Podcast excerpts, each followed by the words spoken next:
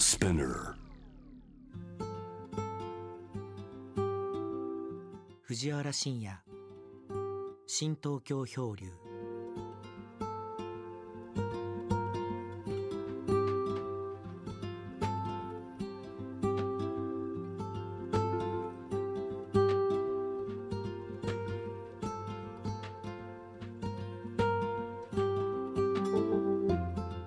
えー先週は、えー寂聴さんのゆかりの地の天台寺を訪ねた話をしたんですけども、えー今回はあの第2回目に続いて、えー私の若き日の旅の話を続けようと。で、えー最初に私が行ったのはロンドンですね。ここから、えーオンボルバスに乗って、えーインドまで2万キロの旅をするというそういう企画を兄貴が作ってそれに便乗したという形になったわけですね。でこのバスが40人もう乗らないぐらいの小さなバスまあ30人ぐらいかなそこにまあ20人ぐらいの乗客がいてでロイとフランクという2人の、えー運転手で運転手ですね。ロイが運転手が主に運転して、えーフランクはですね、えー要するに機械工エンジンエンジニアね。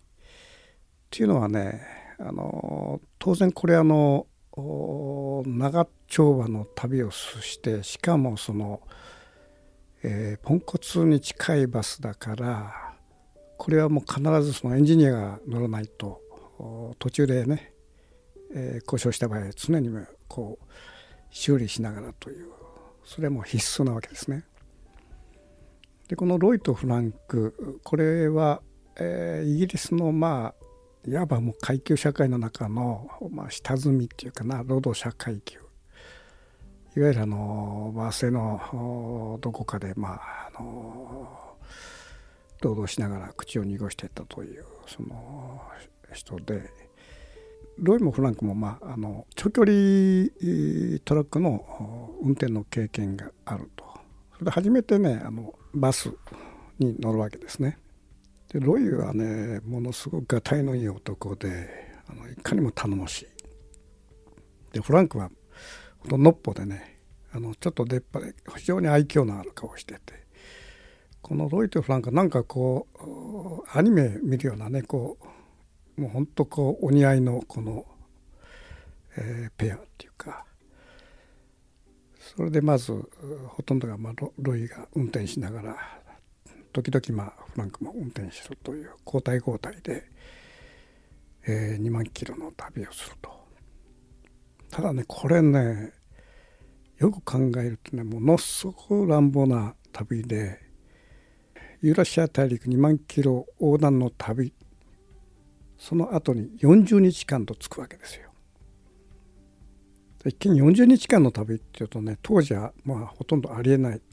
長さで今でもね40日間旅するってのは普通はまああの旅行会社の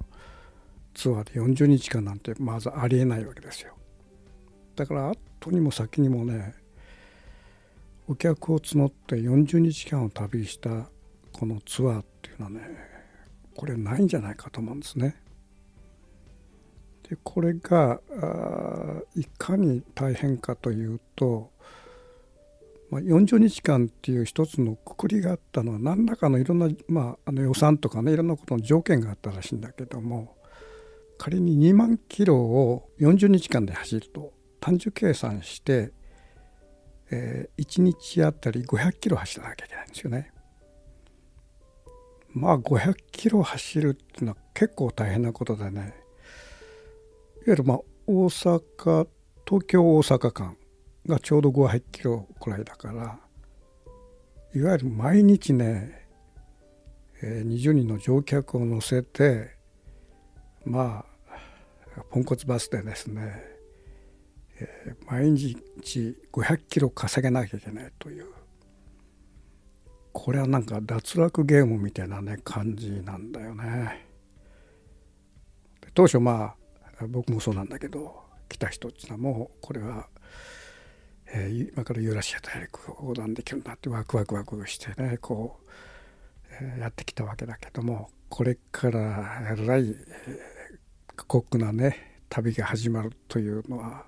梅雨とも知らないわけですね。まあだからこれ単純計算で1日500キロ当時のまあシルクロードなんていうのはこの道なき道みたいなもんだからそれをね単純,、まあ、単純に考えたらこれは結構やばいなという旅なんですね。それでまあ僕はまあ前もって、えー、ロンドンに入って1週間ぐらいブルブラしてたもんだからよくまあ先日も話をしたようにロンドンのピカデリーサーカスにはよく行ったり来たりしてて、えー、これあのピカデリーサーカスっていうのはシティ・オブ・ウエストミンスターのいわゆる中心地、えー、サーカスっていうのは広場ですよね。広場という意味ですよね。でその広場の、まあまあ、円形の広場のに向かっていろんなアベニューがこう放射状にこう出てるといういわゆる中心の中心ですよね。でそこにまあ六角形の大きな、まあ、直径そうですね20メートルぐらいなかなそれくらい六角形のその石段が10段くらいあったかなその上に噴水があってさらにその上に先頭があって、えー、その頂上にあの天使羽のついた天使がバーッとこう、えー、空に向かうような形で、えー、しつらえられているというそういうあの、えー、場所なんですね。で今でまあ観光地になってんだけども当時あんまり観光っぽくなかったんですね。まあ、個々にね、えー、前回もお話ししたようにまあわんさかとねいわゆるヒッピー連中が集まってるわけですよ。まあヒッピーの巣窟っていうかなあのそのピカデリーサーカスのあの石段の周りっていうのはまあ100名、えー、に、まあ、まあ、200名もいなかったかな200名ぐらいもうもうたくさんヒッピーがいてねこれが何することなくいるわけです。それでまあ、えー、人によってまあ下手なギターをかき鳴らしたりなんかして当時あの日本にはヒッピーっていうのはいなかったんですね。いわゆる噂に聞くヒッピーっていうか、えー、日本でまあノンポリという学生の中でまあちょっと落ちこぼれっていうかまあえー、よたった学生がのっぽりっていう形でいたんだけどもいわゆるヒッピーっていうものは日本にいなかったんですよ。それでピカデリーサーカスに行って髪の毛ずらっとこう伸ばした若者がですねあのまあ、今だこそあのジーパン穴開けてねあのそれが一つのファッションになってるけども当時あの古着じゃなくても使いこなしたねジー、えー、パンであるとか革ジャンであるとかその本当こう、えー、今ではヴィンテージ的なものをもう着続けてヨタヨタになった洋服着てたり中にはなんかあの顔にこう、えー、ペインティングみたいなのしたりとかねそういう人たちがいて。で、まあ、僕は当然ねヒッピーじゃないからヒッピーの連中はこれが噂のヒッピーかみたいなことで、えー、そのピカデリーサーカスの石段のね、えー、中に入ってみんなのこう様子を見るということを何日かやってたのね。その時ね僕感じたのはあの初めて生まれて初めてね人から差別される視線を感じたっていうことねピカデリサーカスのその石段の上に座ってるといわゆる普通の人々が歩いてたりするわけよ。そそのそのまあ普通の人たちの視線がですねなんかこう汚いものを見るみたいな形の視線っていうかなあの本当こう疎んじてるような視線があの本当感じるわけよね。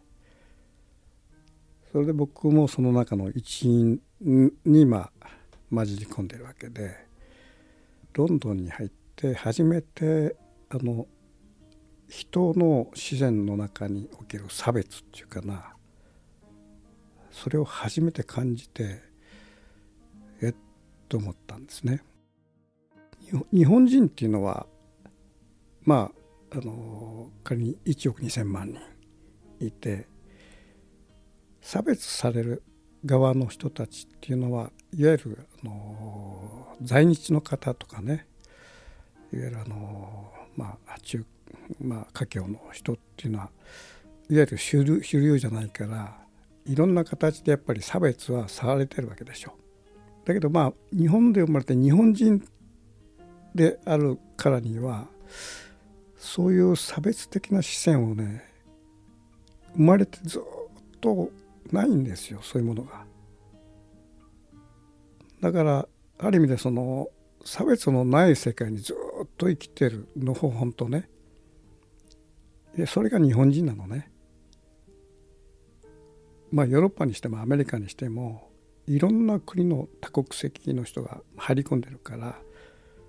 それからも代々、えー、こう階級世界があったりしてもう差別とその人間生活の一体化してるわけね。ただ日本のこの島国においてはそのいわゆるあの、えー、在日とか華僑の方たちを除いて、えー、日本人と生まれたからには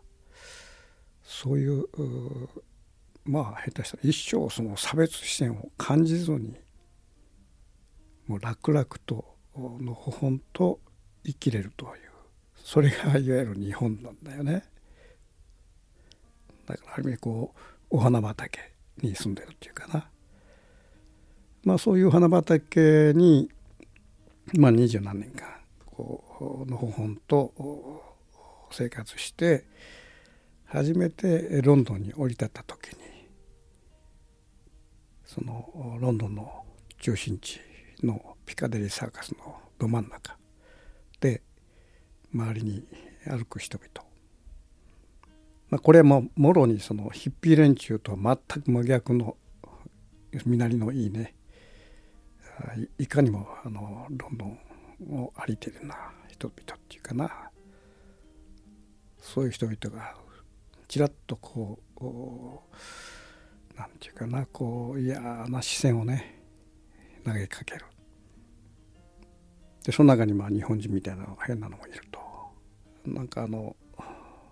中年のねこう滑腹のいいこう背広を着こなした親父が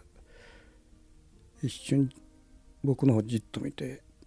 なんだこの小僧はみたいな視線とかねそういうのあってそれはもう非常に突き刺すような視線を覚えてんだけどもまあそういうことで最初に世界に接した時にまあ世界っていうかロンドンですね最初にそれはあの差別的なものを感じたんですよね。でこの特にまああのイギリスっていうのはまあ階級社会でしょう。これもフランスにおいてもそうなんだけどもエリザベス女王を頂点としたその貴族社会っていうのがずっとこう、えー、ピラミッド型に、えー、作られててその仮想っていうのはまあいわゆるあの労働者階級いわゆるもうきっちり分かれてるわけですよ。まあ、そういう意味でその、えー、ヒッピー連中はねおそらくねあの仮想の階級の人たちのリバプールだとかないとこから来た人が結構多かったよね。だからどっちかというとやっぱ階級社会の中の仮想に生まれた人たちが主流をなしてたんじゃないかと思うんだよね。まあ、そういう意味でその、えー、差別視線を感じるそれはまあ、えー、非常にイギリス的でもあり当時の時代のね流れというか若者がまあこうそういうこうエスタブリッシュにこう判断して起こしてこういるというそういう姿がねヒッピーであり、えー、その差別社会における一つの下積みっていうかなそういう青年たち、まあ、そこは初めて気づいたよね。あのヒッピーっていうものが単純にその何て言うかな反体制的な形でいわゆる通常のこの生活からこう距離を置くみたいな形でかっこいいというイメージがあったんだけども、まあ、ロンドンでピカデリーサカスで感じたのはやっぱりそこにいざるを得ないようなこう差別の中で生まれてきた子たちっていうことを非常に感じてまあそれは全てではないだろうけども、まあ、それを初めてねあの差別差別を視線いきなり、えー、世界旅行の中で差別を感じたというまあそんな形で、えー、バスがスタートするわけですね。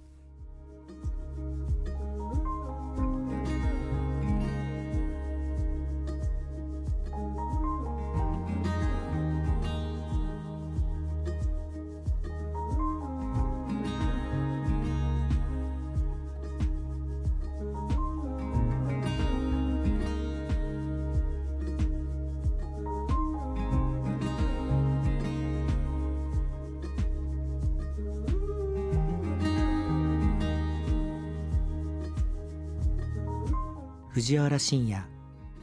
新東京漂流。